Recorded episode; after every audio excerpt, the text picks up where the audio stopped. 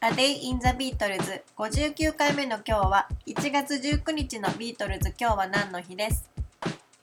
？1967年の1月19日 EMI の第2スタジオで A Day in the Life のレコーディングが始まりました。このレコーディングについてはビートルズのアンソロジーの中でジョージ・マーティンやメンバーがとても詳しく話していて当時の映像もたくさん見ることができます。1月19日の午後7時30分頃から始まったレコーディングではジョンがアコースティックギターポールがピアノリンゴはボンゴそしてジョージはマラカスを担当していたそうです。ジョンはシュガープラムフェアリーというユニークなカウントをしています。アンソロジーの中でジョージ・マーティンも語っていましたがこの時のジョンのボーカルは本当に心に迫ってくるものがあると思います。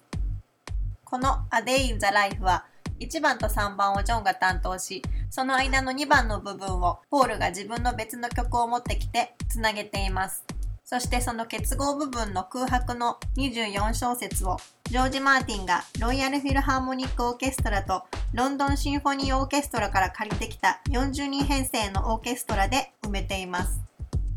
ビートルズは最初、この A Day in the Life も収録されているサージェント・ペパーズ・ロンリー・ハーツ・クラブ・バンドの収録風景を映画化し、テレビで放送するつもりだったようです。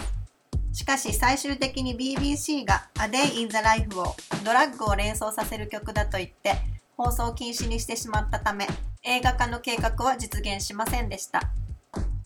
しかし私たちはアンソロジーの中で変なカツラやつけ花をしたオーケストラの隊員たちやそのパーティーの雰囲気を盛り上げるために呼ばれたミック・ジャガーやキース・リチャーズなどのビートルズの友人たちの姿も見ることができます。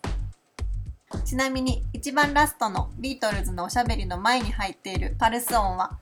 ジョンが犬のために何かサウンドを入れようと発案したそうですがポールも自分の愛犬のマーサに聞かせていたかもしれません。